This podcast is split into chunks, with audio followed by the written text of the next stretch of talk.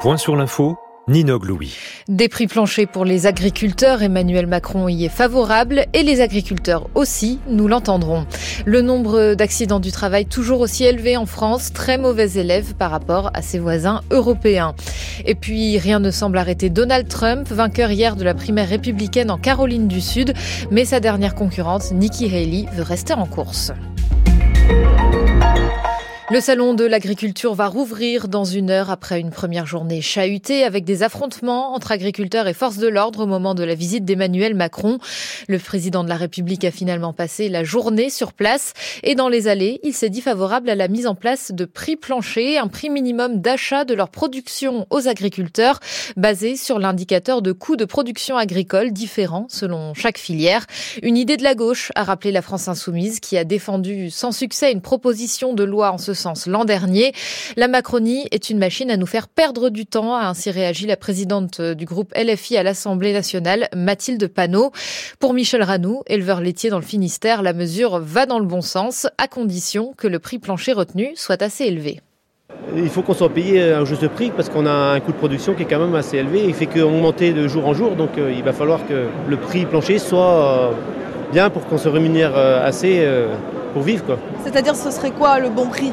Euh, si on compte tous les charges, il faudrait euh, avoisiner les, 500 euros, les 1000 litres. Quoi. Et actuellement, quel est-il? Il est actuellement de 425. Moi, je suis à 425 actuellement avec ma laiterie. Quoi. Mais par contre, les charges, euh, les charges de mécanisation, les charges de gasoil ne font qu'augmenter. Donc, c'est toujours la corde Quoi. Donc, heureusement que j'ai une bonne race, la race de vache qui est ici au salon, là, qui nous permet de valoriser un peu plus cher notre prix de lait. C'est grâce à ça qu'on s'en sort, mais autrement, avec le prix de base qui est, c'est pas bon du tout. Michel Ranou, éleveur dans le Finistère, répondait à Azaïs Perronin. Après les affrontements d'hier entre agriculteurs et forces de l'ordre, donc dans le salon de l'agriculture, six personnes ont été interpellées, dont trois pour violence sur personnes dépositaires de l'autorité publique. Huit policiers ont été blessés. Il y a toujours autant d'accidents du travail en France. Une marche blanche a eu hier, lieu hier à Concarneau, dans le Finistère, en hommage à Raphaël Raffa, tué cette année dans une machine de maraîllage. Un cas malheureusement courant. La France est sur le podium des pays européens où l'on meurt le plus de son travail, selon l'Organisation internationale du travail, avec deux décès quotidiens, selon les chiffres de l'assurance maladie, et l'État semble démuni face à ces accidents récurrents, Valentin Grille. La France s'est affaiblie dans les contrôles et dans la prévention des accidents. Les inspecteurs du travail sont 20% moins nombreux qu'il y a 10 ans. Dans les entreprises, les ordonnances Macron de 2017 ont supprimé les CHSCT, ces comités d'hygiène, de sécurité et des conditions de travail. Les nouvelles structures n'ont plus de prérogatives juridiques, elles ne sont imposées qu'aux entreprises de plus de 300 salariés contre 50 auparavant. Selon la DARES, 46% des salariés sont couverts contre 75% avant ces ordonnances. Des chiffres que dénonce Valérie Labattu. Elle est membre du bureau national de la CGT Travail, Emploi, Formation professionnelle. Ce que ça veut dire, si vous voulez, c'est que les questions de santé, sécurité au travail, et notamment de prévention des accidents du travail, euh, sont aujourd'hui beaucoup moins bien prises en compte dans les entreprises, du fait de, ces effets de seuil et, et de ce taux de couverture notamment. Parmi les populations à risque, les sous-traitants dont le budget sécurité peut être faibles, ainsi que les travailleurs précaires. Ils sont moins expérimentés et moins bien formés, comme le rappelle Véronique Daubas-Le Tourneux, sociologue au sein de l'école des hautes études en santé publique. Dans une entreprise sous-traitante, euh, les marges de manœuvre sont moins importantes et puis on a une moindre syndicalisation euh, qui est liée à des collectifs de travail euh, moins forts et avec des, statuts d'emploi moins, moins pérennes. Donc ce qui, ce qui est lié à ça, c'est une moindre intégration au sein d'un collectif de travail, euh, moins, de, moins de temps de transmission, de savoir-faire, euh, de prudence notamment.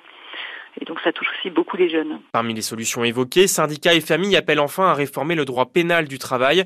Les deux tiers des procédures engagées en justice ne mènent aujourd'hui à aucune sanction. Les discussions entamées cette semaine à Paris entre Israël et le Hamas en vue d'une trêve à Gaza vont se poursuivre. Le cabinet de guerre de Benjamin Netanyahou a donné hier soir son feu vert. Une délégation israélienne ira donc au Qatar dans les prochains jours.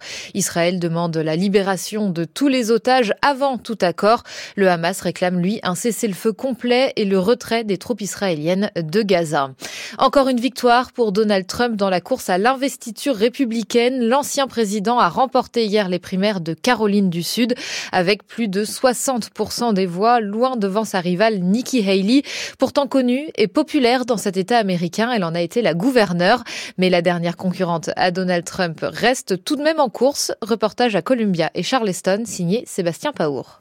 Les bureaux de vote à peine fermés, Trump monte sur scène à Columbia, la capitale de l'État. Ça a été un peu plus vite qu'on l'avait prévu. Et c'est même une plus grande victoire que ce qu'on avait prévu. On va bientôt pouvoir dire Joe, tu es viré, dehors. C'est la quatrième victoire du milliardaire en quatre primaires, mais à Charleston, Nikki Haley confirme qu'elle n'abandonne pas. J'ai dit en début de semaine que quoi qu'il arrive en Caroline du Sud, je continuerai à me présenter. Je suis une femme de parole. Je n'abandonnerai pas ce combat alors qu'une majorité d'Américains ne veulent ni de Trump ni de Biden. Donald Trump et Joe Biden. À quelques blocs de là, à la soirée du comité local du Parti républicain, la secrétaire Jill Williams estime qu'elle se trompe. Je pense qu'elle fait du tort au parti en restant et en ne se retirant pas. Je voudrais lui dire d'abandonner. C'est terminé. La victoire est impossible pour elle. Il faut qu'elle l'accepte et qu'elle nous rejoigne pour soutenir notre candidat et que nous puissions battre les démocrates. Prochaine étape des primaires, mardi dans le Michigan. Sébastien Paour, le corps d'Alexei Navalny a finalement été rendu à sa mère, a annoncé hier la porte-parole de l'opposant russe. Près de dix jours après sa mort, se pose maintenant la question des obsèques. L'équipe d'Alexei Navalny ignore si elles seront autorisées par le Kremlin et dans quelles conditions. Le documentaire Dahomey de la réalisatrice franco-sénégalaise Mati Diop a remporté hier soir l'ours d'or de la 74e Berlinale. On y revient en détail dans le journal de 9 heures. Et puis dans le ciel aujourd'hui, temps couvert et pluie sur la plus grande partie du pays. Seules les Alpes-Maritimes, la Corse et l'Alsace bénéficieront d'un peu de soleil dans l'après-midi.